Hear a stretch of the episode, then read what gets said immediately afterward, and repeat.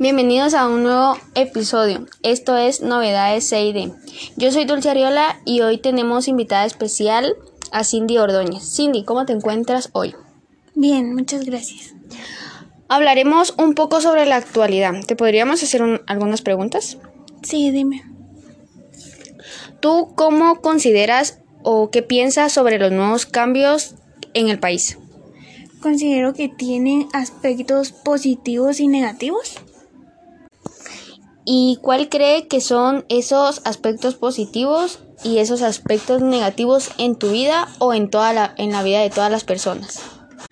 Pues por la pandemia yo considero que lo positivo ha sido estar en casa y poder compartir con nuestras familias y seres queridos y aprender un poco de ellos. Y lo negativo es que han muerto demasiadas personas y que mm, algunos no tienen esos privilegios de estar con sus familias.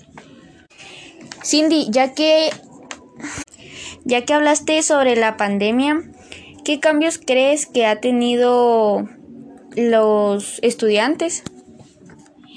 Pues ha cambiado demasiado la educación, ya que tenemos que ser autodidácticos y ser más responsables a la hora de estudiar, porque no tenemos a un profesor al lado, entonces cada quien estudia desde casa y los que no tienen posibilidades se quedaron sin estudiar y los que se conectan a clases les toca que ser responsables por ellos mismos, conectarse y así. Y también depende mucho del apoyo que obtienen en casa.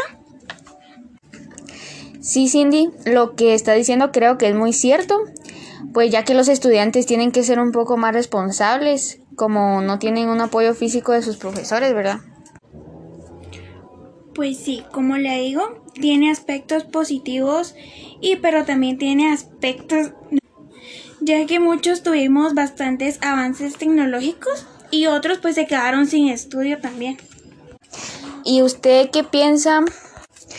¿Qué piensa hablando un poco sobre la pandemia? ¿Qué opina sobre esas personas que no creen o que ya no se están cuidando? Pues la verdad es una irresponsabilidad sobre sobre los que no se cuidan porque pues tal vez están infectados y solo salen así a la calle sin ponerse la mascarilla y pues no saben que otros sí se están cuidando y el virus se expande. ¿Y qué cree sobre la vacuna que vino aquí a Guatemala, sobre el COVID-19? Pues fíjese que ese tema no estoy muy enterada. Solo sé que ya la están empezando a distribuir y que de mi parte pues y le hicieron falta más estudios para que la repartiera. Ya que no saben de los efectos que puede causar. ¿Cree usted que aquí en Guatemala deberían de ser más estrictos para que el virus ya no se siga propagando? Pues sí deberían de tener más medidas de seguridad con las personas que viajan porque vienen de otro país y no saben si traen el virus, entonces deberían de hacerle pruebas ahí en el aeropuerto, ya que el virus se propaga demasiado rápido. Y tú como persona responsable, ¿qué le recomiendas a, a los que viajan? Pues les recomiendo que se cuiden no solo por ellos, sino por sus familias, que usen sus mascarillas, que se apliquen gel y que tengan todas las medidas de seguridad. Como estamos hablando un poco de la actualidad, de todo lo que está pasando en nuestro país y en diferentes países, ¿qué piensas sobre las manifestaciones donde quieren hacer legal el aborto? Pues pienso que cada persona es libre, pero en mi opinión no es necesario que lo legalicen porque deben de hacerse responsables de sus acciones. Y todas esas mujeres o niñas que, que son violadas, ¿cree usted que tienen el derecho de abortar? Pues ese sí ya queda en el criterio de ellas. En el mío pues deberían detenerlos y si no les pueden dar un hogar estable, pues los pueden dar en adopción o hay otros métodos también que existen asociaciones encargadas de niños, ya que los niños no tienen la culpa de que hayan hombres feos o que hayan madres irresponsables. ¿Y qué opinas sobre el feminismo que hay en Guatemala y en todos los países? Primero, pues cada mujer debe aprender a respetarse por sí misma y aprender a respetar a las demás para poder estar unidas. ¿Y qué piensas sobre todas las manifestaciones que hacen las mujeres para tener lo que quieren sobre el feminismo? Pues respecto a las manifestaciones, lo que quieren obtener es que tengamos los mismos derechos que los hombres. Pero en mi opinión, eh, no es recomendable que salgan a manifestar ya que por lo de la pandemia pueden contagiarse y se pueden enfermar. Y hablando un poco de todo, ¿qué piensas sobre la desnutrición de los niños? Pues hay un alto porcentaje de desnutrición de los niños que, que están en la calle y que no tiene un plato de comida en su mesa. ¿Y qué cree usted que provoca la desnutrición en Guatemala? La pobreza es una de las causas principales de la desnutrición. Existen otras causas importantes como la, la, no lactancia materna, exclusiva la presencia de enfermedades no, ahí respiratorias.